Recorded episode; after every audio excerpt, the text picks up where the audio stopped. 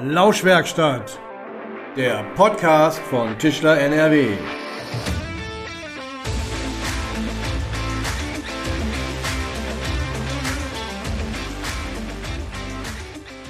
Hallo und herzlich willkommen in der Lauschwerkstatt. Mein Name ist Johann Quartmann, Hauptgeschäftsführer von Tischler NRW und ich begrüße Sie heute zu einer Sonderschicht zum Thema Ukraine-Krieg, Inflation, Zinswende und was das gesamte wirtschaftliche Umfeld von uns gerade eigentlich ausmacht. Dafür freue ich mich ganz besonders, heute Herrn Professor Dr. Michael Grömmling vom IW Köln begrüßen zu dürfen, der uns heute aus Köln zugeschaltet ist. Herr Professor Grömmling ist nicht nur als Forscher beim IW Köln beschäftigt, sondern auch bei der Internationalen Universität in Bonn, wo er sich mit den Themen Makro- und Mikroökonomie beschäftigt. Und äh, Michael, wir kennen uns ja schon ein bisschen länger, deswegen vielleicht zur Erläuterung direkt vorab auch eben der Hintergrund, warum wir uns hier duzen. Herr Grömmling begleitet uns als Nordwestdeutschen Tarifverbund. Wir verhandeln Tarifverträge ja gemeinsam mit den Partnerverbänden Niedersachsen, Bremen und Hamburg-Schleswig-Holstein. Und in diesem Verbund in Vorbereitung der Tarifverhandlungen informiert uns Herr Grömmling, wir haben uns gerade nochmal ausgetauscht, schon seit 27 Jahren etwas über die makroökonomische Gesamtlage und welche Auswirkungen es da auch für das Tischlerhandwerk möglicherweise geben könnte. Und von daher sind wir gute alte Bekannte und auch besser miteinander befreundet. Michael, zu deiner Vita, ich habe das gerade ganz kurz gemacht. Haben wir noch was Wichtiges dabei zu ergänzen? Nein, Johann, äh, überhaupt nicht. Äh, freut mich sehr, dass wir hier zusammen zu einem Austausch kommen, zu einer gemeinsamen Orientierungsrunde. Ich glaube, mehr sollte man gegenwärtig einem Makroökonom in diesen doch sehr, sehr unsicheren Zeiten nicht abverlangen. Also, legen wir los. Vielleicht vorab noch einen Satz dazu, was das IW Köln eigentlich macht. Ich glaube, die meisten kennen es aus, ja, wie man so schön sagt oder sagte früher aus Funk und Fernsehen. Es ist ja nun ein bekanntes Institut. Aber vielleicht noch mal zwei Sätze zum Hintergrund. Was ist das IW Köln und was macht ihr da eigentlich? Ja, also wir sind das größte, größte privatwirtschaftlich finanzierte Forschungs-, wirtschaftswissenschaftliche Forschungsinstitut in Deutschland, finanziert von großen Wirtschaftsverbänden.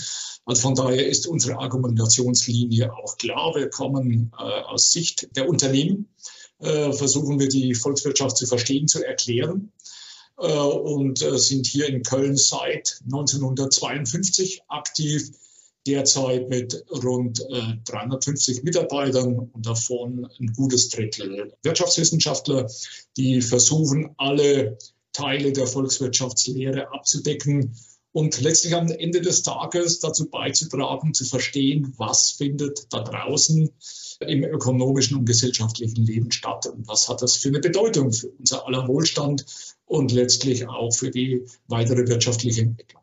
Da könnte ich mir vorstellen, dass die aktuelle Lage euch da doch vor durchaus besondere Herausforderungen stellt. Äh, sportlich wäre untertrieben, glaube ich. Wir sind ja in äh, sehr freundlich formuliert sehr bunten Zeiten unterwegs. Die Corona-Pandemie war zwar schon aus den Köpfen teilweise verschwunden, aber leider teilweise noch nicht aus den Körpern der Menschen. Soll heißen, Corona ist nach wie vor unter uns. Wie stark Corona jetzt noch Einschränkungen rechtfertigt und wie weit das wirtschaftliche Leben dadurch wieder beeinträchtigt wird, ist, glaube ich, schwer vorherzusagen. Wir teilen sicherlich die Hoffnung, dass wir einen Weg finden werden, mit dieser Krankheit eben auch zu leben, wie wir es mit einer Grippe eben auch schon seit Jahrzehnten, Jahrhunderten, Jahrtausenden tun. Aber ähm, auch da zeigt sich wieder für den Winter, dass da die einen oder anderen schon vorhersagen, das könnte wieder intensiver werden. Wir haben darüber hinaus auch durch Corona nach wie vor noch Verwerfungen in den Lieferketten. Wir haben ja die Vulnerabilität, die Verwundbarkeit unseres Systems, die Abhängigkeit von auch sehr kurzfristig notwendigen Produkten, die vom weltweiten Markt kommen, sehr schmerzhaft kennenlernen müssen und äh, sind auch nach wie vor nicht in der Lage, zum Beispiel die Produktion von Mikrochips auf dem europäischen Kontinent äh, in ausreichender Stückzahl zu erledigen. Wir sind nach wie vor noch abhängig eben von auswärtigen Lieferketten. Das wird sicherlich zum Teil auch so bleiben. Das heißt, da haben wir ohnehin eine Situation, die jetzt noch nachwirkt, die schon als historisch bezeichnet werden muss. Und zu dem ganzen Unglück gesellt sich jetzt seit bekanntermaßen Februar auch noch das Expansionsgebaren des russischen Präsidenten, der sich nochmal in die Ukraine vorgewagt hat, mit allen Folgen, die wir alle jeden Tag in der Presse beobachten können die Auswirkungen, die das auf uns als Gesellschaft hat, die sind äh, für jeden schon jetzt sehr, sehr, spürbar. Die große Frage ist, wie, wie sie spürbar sein werden in Zukunft. Stichwort Inflation, Stichwort Energiepreise. Wie bewertet ihr die, die, die derzeitige Sachlage und wie bewertet ihr die Aussichten, die jetzt gerade so auf uns zukommen? Ja, zunächst äh, das aufgreifend, äh, was du einleitend genannt hast, äh, Johann. Äh, wir befinden uns in einer Situation der, der Herausforderung, der großen ökonomischen Herausforderung. Die sind, sind gewaltig. Äh, ich meine, ich, äh, sind beide über viele Jahrzehnte jetzt im Geschäft. Und Krisen sind etwas Selbstverständliches. Das wirst du nie irgendwie ausblenden können. Das meiste, was wir erlebt haben, waren ökonomische Krisen. Äh, die ihren Ursprung in der Ökonomie hatten. Und da kannst du als Volkswirt ein Stück weit auch als wirtschaftspolitischer äh, Politiker auf diese ökonomischen Herausforderungen reagieren. Aber die zwei Krisen, die du jetzt angesprochen hast, einmal die Pandemie als auch der Krieg, das sind keine ökonomischen Auslöser, das sind keine ökonomischen Fragestellungen, äh, das sind keine ökonomischen Probleme, sondern das ist einmal mit Blick auf die Pandemie etwas, was nur im Gesundheitsbereich in der Medizin, in der Forschung gelöst werden kann. Insofern muss die Volkswirtschaft auf diesen exogenen Schock reagieren und die Ökonomen auch. Und das Gleiche gilt mit einem Krieg. Also beides, denke ich, äh, sowohl die Pandemie als auch der Krieg. Das sind schwarze Schwäne, die sind aufgetaucht. Äh, und jetzt äh, fragt man sich, hätte man sowas sehen können? Hätte man sich auf das vorbereiten können? Gut, das ist alles hätte, hätte, Fahrradkette. Jetzt haben wir diese immensen Probleme und versuchen immer wieder zu erkennen, was heißt das kurzfristig, was heißt das mittelfristig. Dass wir eine Volkswirtschaft vor zwei Jahren äh, im Prinzip weitgehend ausschalten mussten oder Teile einer Volkswirtschaft ausschalten mussten, das hat historisches Ausmaß. Was man gelernt hat, ist, dass du wohl komplexe wirtschaftliche Arrangements oder hochgradig vernetzte Volkswirtschaften ausschalten kannst Du kannst sie aber nicht beliebig schnell wieder einschalten. Das lernen wir jetzt seit zwei Jahren. Wie hoch anfällig nicht nur globale Logistiknetzwerke sind, dass immer noch äh, Container irgendwo rumstehen, wo sie nichts verloren haben, dass Häfen nicht funktionieren. Auch das ist ja etwas ganz Besonderes. Dass aber auch industrielle Produktionsprozesse, wenn sie mal richtig ausgeknipst sind, nicht einfach selbstverständlich wieder anlaufen. Also Thema Halbleiter und vieles andere, äh, was man da ansprechen kann. Das ist das eine. Das mussten wir lernen, das lernen wir immer noch in dieser Reorganisation stecken wir immer noch. Also wir haben immer noch diese Corona-Echo-Effekte. Ja, so dass wir immer noch nachlaufen, das wieder in Gang zu bringen, was da vor zwei Jahren statt, äh, stattgefunden hat. Und dann, wie du äh, trefflich richtig sagst, ist diese Pandemie bei weitem nicht vorbei.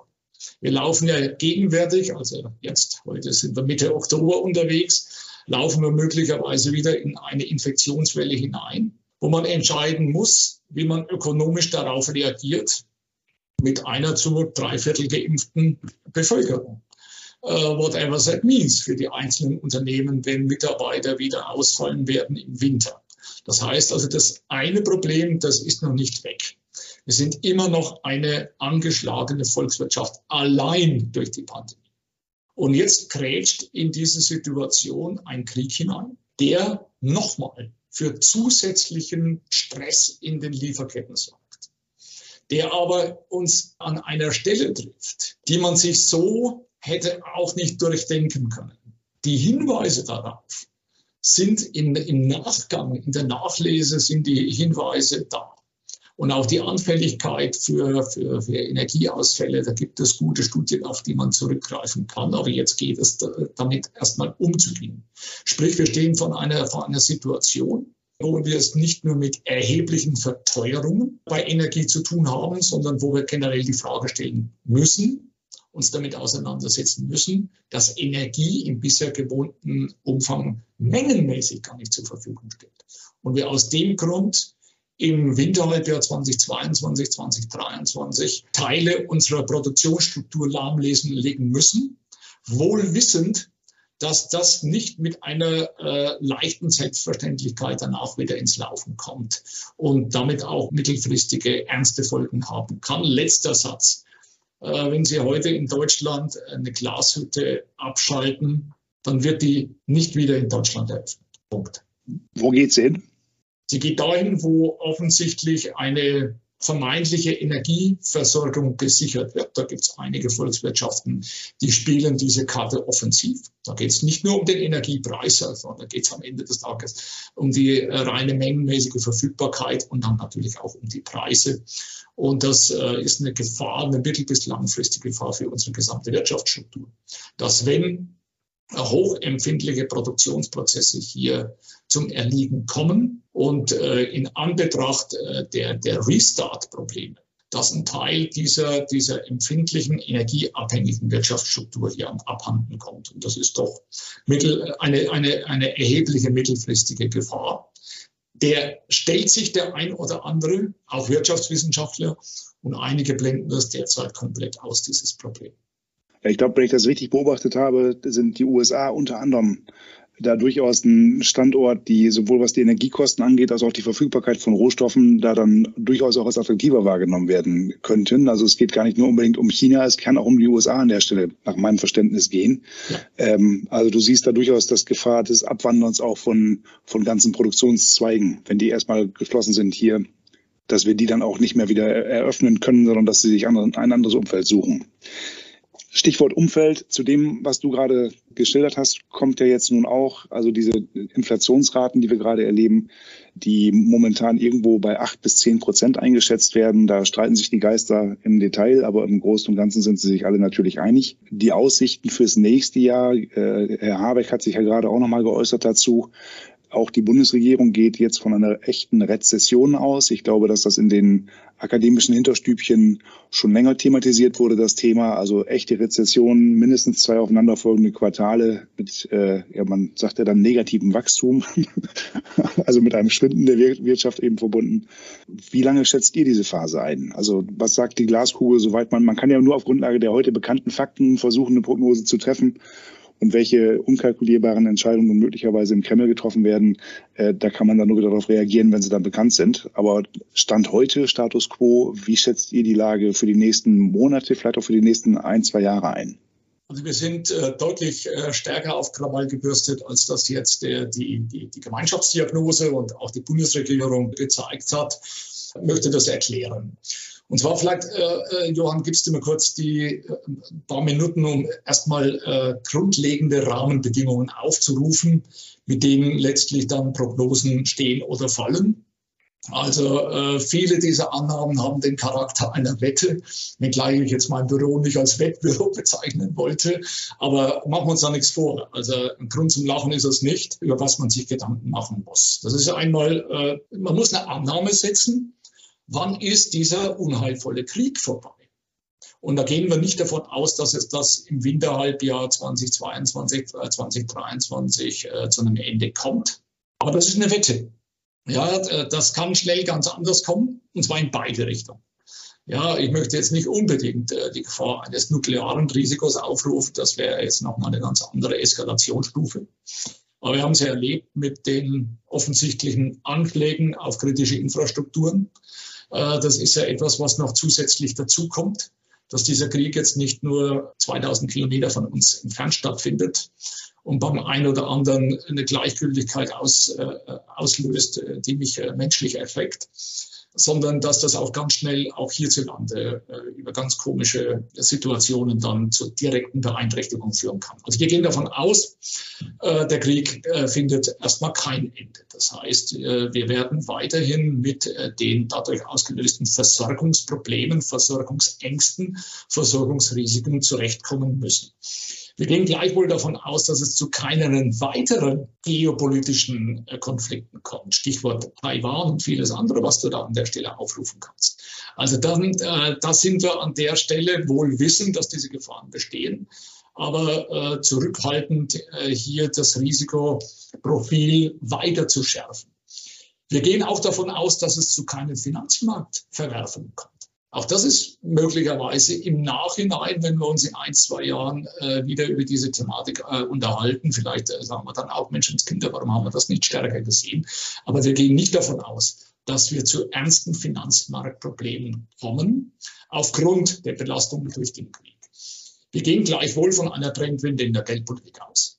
Ja, das billige Geld, das äh, doch in vielen Branchen in den letzten Jahren sehr hilfreich war, das billige Geld ist vorbei. Wir gehen weiterhin aus von Liefer- und Produktionsstörungen durch die Pandemie. Ja, das hattest du eingangs aufgerufen. Die Pandemie ist nicht vorbei. Es wird weiterhin Hafenschließungen in China und Produktionsschließungen in China geben. Es wird damit weiterhin zu, äh, bei bestimmten Gütern zu, zu, zu, zu Engpässen kommen. Und wir gehen davon aus, dass es zu keinen gesellschaftlichen Spannungen hier im Inland kommt. Im Angesicht von Inflationsraten von, von 10 Prozent äh, und, und vielem anderen mehr, was man sich vorstellen kann. Ja, in anderen Ländern ist die Situation nicht so klar, wie die Bevölkerung auf diese Herausforderungen reagieren. Also das vielleicht ganz, ganz vorweg schon mal gestellt. Was sind die, an, die großen Annahmen, die man setzen muss? Und hier reden wir nicht von Wissen, äh, sondern hier reden wir einfach davon, dass man bestimmte Situationen setzen muss. Äh, und, äh, und das kann, und jede Prognose, die du darauf aufbaust, fällt letztlich äh, mit den Annahmen oder mit der, mit der Festigkeit dieser Annahmen, die du gesetzt hast. Du hast angesprochen, die Regierung äh, geht von einer Rezession aus. Wir sind insgesamt ein bisschen überrascht, dass das nur mit minus 0,4 Prozent in den Büchern steht. Also ein Rückgang im Jahr 23 von minus 0,4 Prozent. Wenn es so kommt, dann würde ich sagen, kommen wir da einigermaßen ungeschoren äh, durch äh, diesen Winter. Und dann ist das nicht die Krise, die ich teilweise in Unternehmen wahrnehme. Und es ist auch nicht die Krise, die momentan so im, in, in, in der Kommunikation steht. Äh, wir gehen davon aus, dass das Bruttoinlandsprodukt im Jahr 23 um ein Dreiviertel Prozent zurückgeht. Das heißt also drei bis viermal so stark, wie das von der, äh, von der Regierung und einer Reihe von Kollegen vorgesehen wird. Äh, also, derzeit. Also, Entschuldigung, Entschuldigung, wenn ich da kurz nachhake. Also 1,75 Prozent. Ja, wir weisen unsere Prognose nur in, drei, äh, in Viertelprozentpunkten aus, weil wir alles andere als eine überflüssige Scheingenauigkeit sehen. Also das ist irgendwo so in der, in der, in der, in der Größenordnung von minus anderthalb bis minus zwei, äh, Johann. Ja, aber äh, ich frage ich frag deswegen nach, es klang gerade nach drei Viertel Prozent, klang es gerade nach 0,75. Genau, aber, genau, äh, genau. Wir sind aber, wir sind so, aber bei, 1, bei, bei über 1,5 unterwegs, ne? Genau, so, also minus anderthalb bis minus zwei. In der Größenordnung sind wir unterwegs und wir sehen auch, dass das Bruttoinlandsprodukt nicht nur in zwei Quartalen, sondern in vier Quartalen zurückgeht. Wir sind jetzt schon in der Rezession. Das sprich, also wir waren anders. Die Zahlen liegen noch nicht vor, aber ich, mein Bauch sagt mir, dass wir bereits im dritten Quartal, das ja abgelaufen ist, in der Rezession waren. Wir werden jetzt im vierten Quartal 2022 in Rezession sein und wir gehen auch davon aus, dass das erste Halbjahr 2023 von, von Rückläufen geprägt sein wird. Das heißt also, wir werden über vier Quartale uns in einer Rezession befinden und wir sehen die Belastungen im Winterhalbjahr 2022, 2023 erheblich stärker als eine Reihe von Kollegen, als, als auch die Bundesregierung. Und die Erholung, die auch wir für das zweite Halbjahr 23 vorgesehen haben, die steht und fällt ja damit, dass sich diese Versorgungsprobleme durch Corona als auch die Energieprobleme, dass die sich im Jahresverlauf 2023 zurückbilden, dass wir unsere Gasspeicher gefüllt bekommen, dass sich äh, Lieferketten normalisieren. Wenn das nicht kommt, und da gibt es ja auch gute Hinweise dahin, dass wir im Jahr 22 noch gut durch Russland unsere Gasspeicher gefüllt bekamen, dass das aber 23 nicht der Fall sein wird. Und dann müssen alle anderen Alternativen greifen. Und es ist ja nicht damit getan, dass nur die Gasspeicher voll sind, sondern wenn die sich leeren, müssen die beständig nachgefüllt werden. Und das wird im Winter jetzt schon eine Herausforderung und das wird auch über das gesamte Jahr 23 eine Herausforderung. Und das darf nicht eskalieren 23, weil sonst brauchen wir gar nicht, dann, dann sind auch das, was wir prognostizieren, die minus anderthalb bis minus zwei, äh, lieber Johann, auch dann ist auch das, äh, sagen wir mal, möglicherweise der untere Rand dessen, was da stattfindet. Warum? Äh, zwei Sätze noch. Warum sind wir erheblich pessimistischer aufgestellt? Das ist einmal, weil wir die Bremseffekte beim privaten Konsum angesichts von Inflationsraten von, ich sage mal, von acht bis zehn Prozent, dass wir die Bremseffekte beim privaten Konsum erheblich schärfer erwarten. Zweitens, dass wir auch die Störungen im industriellen Gefüge doch ernster nehmen. Und vor allem, ich hatte das ja in, vorweg ja schon mal gesagt, äh, die, die Restart-Probleme, ja, das Wieder hochfahren von gestörten industriellen Produktionsprozessen Das sehen wir nicht so geschmeidig, auch in Anbetracht dessen, was wir durch Corona in den letzten zwei Jahren lernen durften. Sprich, also da sind wir doch erheblich vorsichtiger und äh, möglicherweise sind wir das auch mit Blick auf die Bauwirtschaft. Wenn wir mal die Kernseite der Inflation betrachten, nämlich das Zinsumfeld, mit dem ja jetzt versucht wird, auf die Inflation eben zu reagieren, dann sehen wir da ja auch eine deutliche Veränderung, die du eben schon angesprochen hast. Auch die geht durch die Tagespresse. Die Amerikaner scheinen da auch diesmal wieder beherzter zu agieren als die Europäische Zentralbank, die dann wiederum den europäischen Binnenmarkt nochmal als besondere Herausforderung hat, nämlich den Euro und die unterschiedliche Wirtschaftskraft und Verschuldungsquote der einzelnen Mitgliedstaaten mit den altbekannten Problemen der Refinanzierung dieser Staatsschulden eben in den vor allen Dingen südeuropäischen Staaten. Trotzdem ist die Bewegung, die die EZB auch schon gemacht hat, ja nicht unerheblich. Sie wird zum Teil, glaube ich, als nicht ausreichend momentan noch bewertet. Wie schätzt ihr das Zinsumfeld denn so mittelfristig ein? Wie wird sich das noch verändern?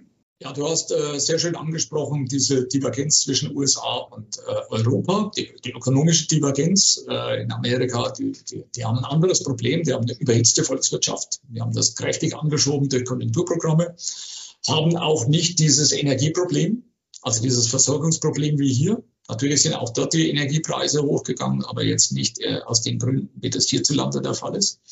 Das heißt, äh, man muss anders auf die amerikanische Inflation reagieren, äh, als das hierzulande der Fall ist, weil sie sie doch zu einem höheren Teil aus hausgemachten Inflationstreibern speist.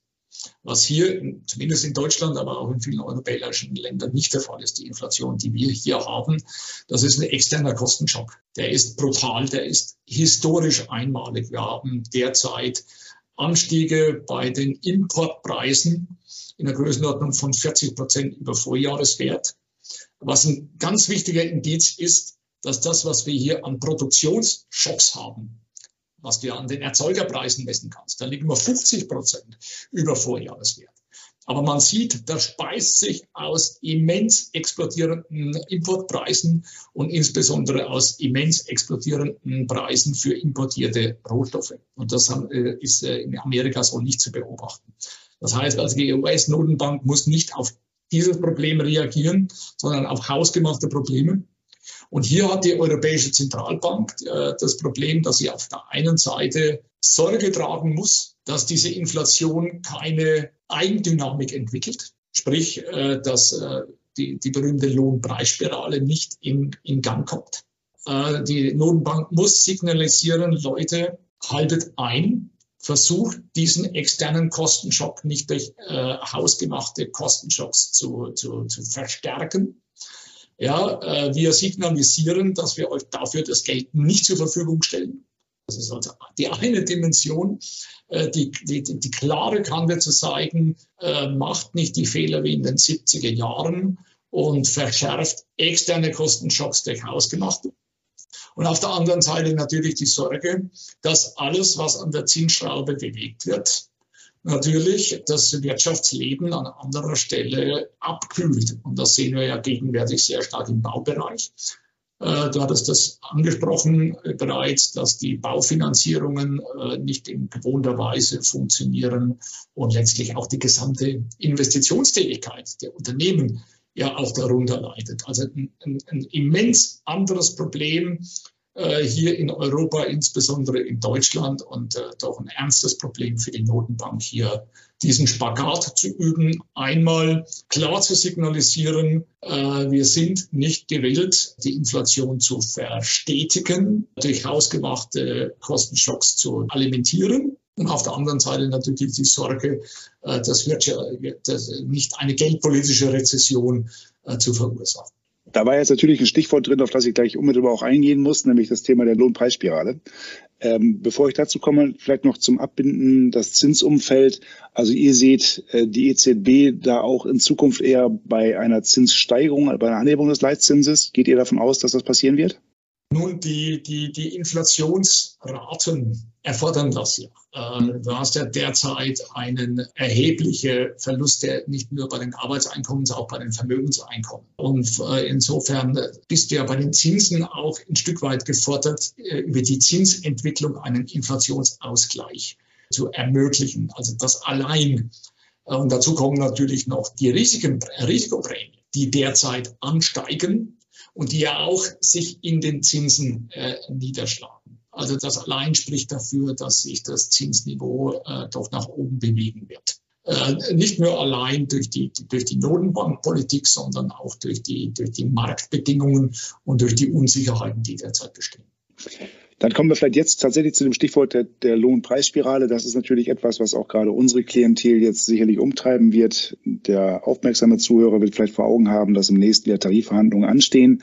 Und wenn wir die Tariflandschaft im Moment beobachten, dann ist etwas zu beobachten, was du gerade schon angesprochen hattest, Michael, nämlich etwas, was in den 70er Jahren schon mal ähnlich stattgefunden hat. Wenn der Deutsche Beamtenbund und Verdi im öffentlichen Dienst jetzt mit formal betrachtet Forderungen von, ich glaube, 10,5 Prozent um die Kurve kommen, wenn man das nochmal etwas realistischer betrachtet, muss man dazu noch nehmen, dass für die unteren Lohngruppen eine Erhöhung von mindestens 500 Euro gefordert wird, was dann in Summe betrachtet sogar eine Erhöhung von 15 Prozent ausmachen würde, die gerade gefordert wird.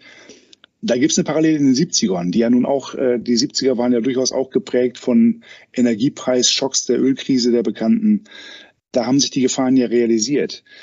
Nur wir stehen natürlich schon etwas vor der Situation, dass Menschen mit unteren Einkommen, mit normalem Einkommen von der derzeitigen Preissteigerung äh, auch überproportional stark betroffen sind. Da ist, da geht es dann auch wirklich sofort an Einschränkungen des täglichen Lebenswandels, um eben notwendige Ausgaben wie Energiekosten etc. bedienen zu können.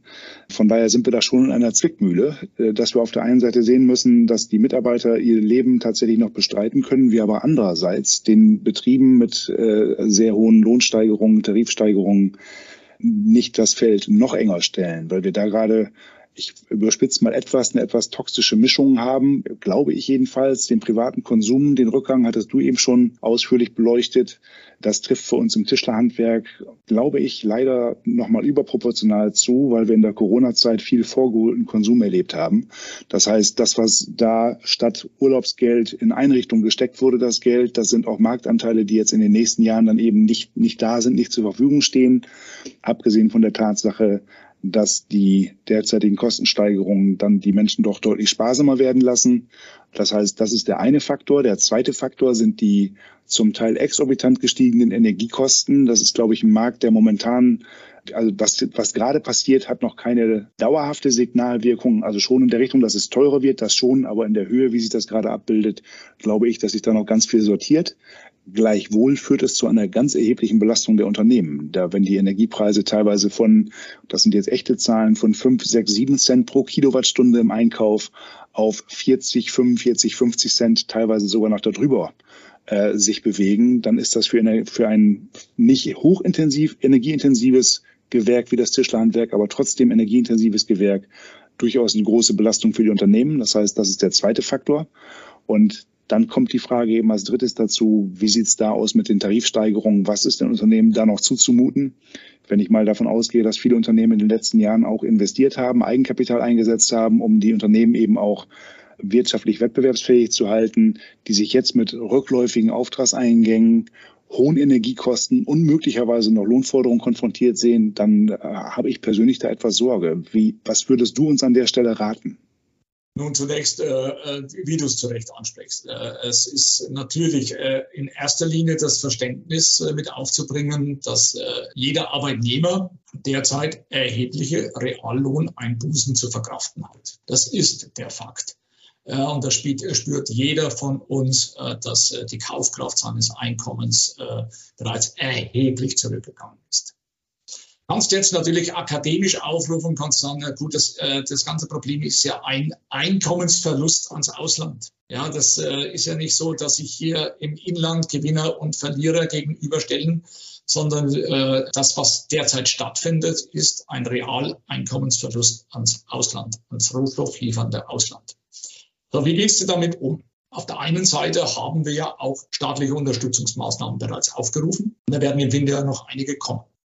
Das wird man in irgendeiner Weise fairerweise ja auch bei den Tarifverhandlungen berücksichtigen müssen. Natürlich äh, verliert jetzt bei einer Inflationsrate von 8 Prozent mein, meine Kaufkraft um 8 Prozent.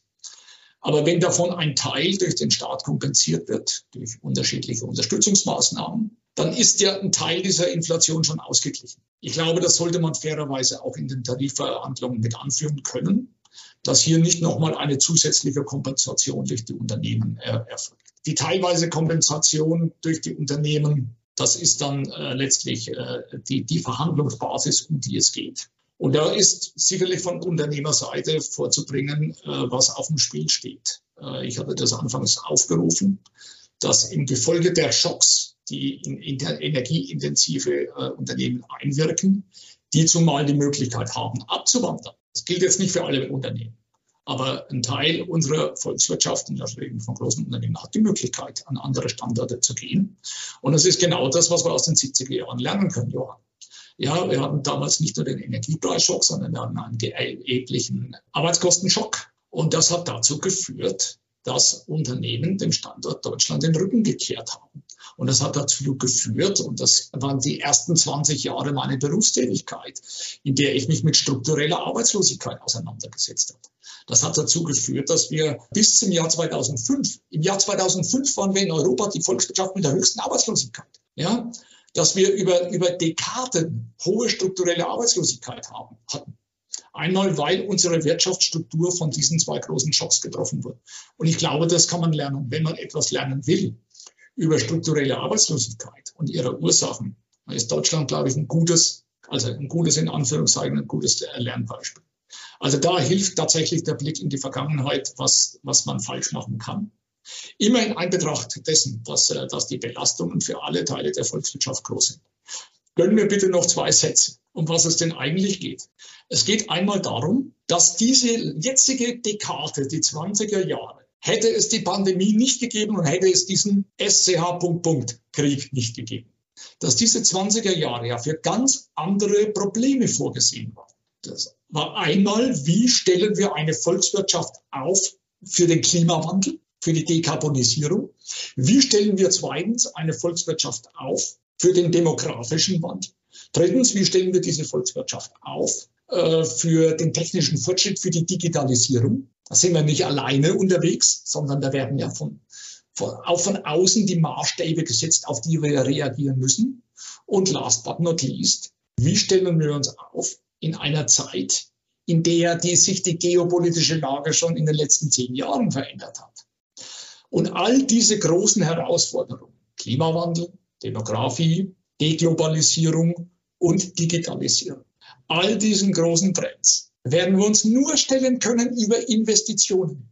Und wir laufen derzeit Gefahr, dass uns die Mittel für diese großen Investitionen nicht zur Verfügung stehen. Und ich glaube, dieses weite Fenster müssen wir öffnen.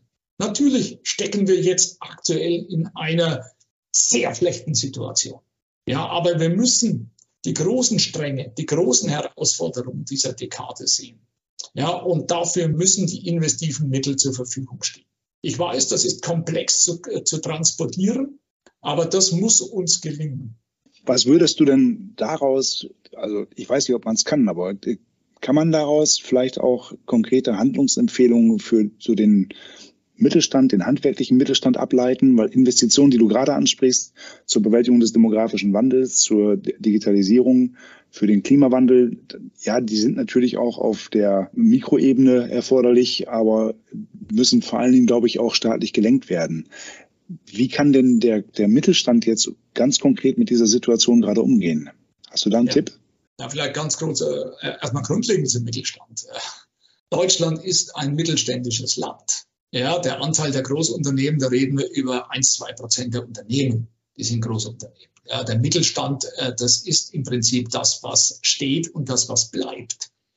Ja, und äh, äh auch äh, die, diese, und das sind die, die Unternehmen, die sich jetzt nicht schnell, ich werde jetzt vielleicht auch zu salopp, nicht, nicht, nicht leicht den schlanken Fuß machen können und abwandern können, sondern die, die, die sind hier in regionale äh, Netzwerke eingebunden und deren Überlegen, äh, Überleben gilt es zu sichern. Und das ist einmal von, von steuerlicher Seite zu bewerkstelligen. Gleichwohl wissend, dass man nicht beliebig dort Entlastungen aufrufen kann, die an anderer Stelle nicht mehr zu finanzieren sind. also auch die Tragfähigkeit unseres Staatshaushaltes ist ja ein ernstes Problem, auch in Anbetracht der demografischen Entwicklung. Da gilt es ja nicht nur, dass die, dass die, die, die sozialen Sicherungssysteme über die nächsten zwei Dekaden durchfinanziert werden, sondern wir müssen ja auch den, den allgemeinen Staatshaushalt finanzieren. Von daher ist jetzt das, das beliebige Rufen nach steuerlichen Erleichterungen und Forschungsförderung, das ist natürlich richtig, aber es muss am Ende des Tages auch an anderer Stelle abgezwackt werden. Und diesen gesellschaftlichen Spagat müssen wir gehen. Aber ich denke, hier ist, äh, ist, ist eine Baustelle die es uns, sagen wir mal, auch im internationalen, dass wir im internationalen Vergleich auf Augenhöhe kommen mit anderen Ländern, was, was die Steuerbelastung, was äh, insbesondere die Steuerbelastung der Unternehmen angeht, die, sagen wir mal, jetzt weniger internationalen Steuergestaltungsspielraum haben, wenn ich mich so ausdrücken darf. Zweitens ist es das Thema der Energiekosten. Die werden hoch bleiben jetzt. Die gehen auch nicht mehr zurück auf ein altes Niveau. Und die werden auch hoch bleiben, allein aus den großen Herausforderungen, die wir haben, die wir unabhängig vom Krieg, äh, vom Krieg haben. Aber auch da sind wir keine Insel losgelöst vom Rest der Welt, die sagen kann, ja gut, dann machen wir halt einfach Energiekosten, um das eine oder andere Problem zu lösen. Nein, es, äh, auch das muss im internationalen Kontext gesehen werden. Das heißt also Steuerbelastung, Energiekosten und dann sicherlich das, was die Unternehmen ein Stück weit selbst mit in der Hand haben, das Thema Arbeitskosten dass wir hier im Prinzip Sorge tragen von Seiten des Staates, von Seiten der Unternehmen, äh, aber auch letztlich von Seiten der gesamten Gesellschaft, dass wir Sorge tragen, dass die investiven Rahmenbedingungen hierzulande im internationalen Kontext gut sind und uns damit auch den großen äh, Herausforderungen stellen können. Michael, ich würde das, glaube ich, auch als Schlusswort schon nehmen an der Stelle. Wir könnten hier noch sehr lange weitermachen und noch sehr differenzierter auf die Situation eingehen. Aber das würde den zeitlichen Rahmen, glaube ich, etwas sprengen. Vielleicht eine Einschätzung von mir noch. Ich habe ein gewisses Grundvertrauen in die Agilität der deutschen Wirtschaft, insbesondere des Mittelstandes, der sich in seiner vielleicht Kleinteiligkeit, in der negativen Formulierung, aber in dieser Kleinteiligkeit auch eine besondere Dynamik bewahrt hat und auch sehr flexibel reagieren kann. Das sind eben nicht schwerfällige Großunternehmen in ihrer Mehrzahl, sondern äh, kleine Player am Markt, die ihre Geschäftsmodelle auch eben entsprechend anpassen können und sich dann auf diese Situation einstellen können. Und das verbunden mit einer weiteren Stütze der deutschen Wirtschaft, nämlich der deutschen Ingenieurskunst, die ich auch bei der Abschaffung des Diplom-Ingenieurs zum Bachelor immer noch hoch, sehr hoch schätze und sehr hoch einschätze und auch als wichtig ansehe. Ich erhoffe mir da doch auch so viel Innovationskraft, die aus der Not heraus ja auch manchmal geboren wird, dass auch diese Faktoren dazu beitragen, dass wir gut durch diese Krise an der Stelle kommen. Ich bedanke mich sehr herzlich bei Professor Dr. Michael Grömmling vom IW Köln. Michael, danke für diese Einschätzung und Ihnen danke ich für Ihre Aufmerksamkeit. Sie kennen das. Für Fragen und Feedback steht Ihnen unsere Mailadresse lauschwerkstatt.tischler.nrw zur Verfügung. Dankeschön und bis zum nächsten Mal in der Lauschwerkstatt.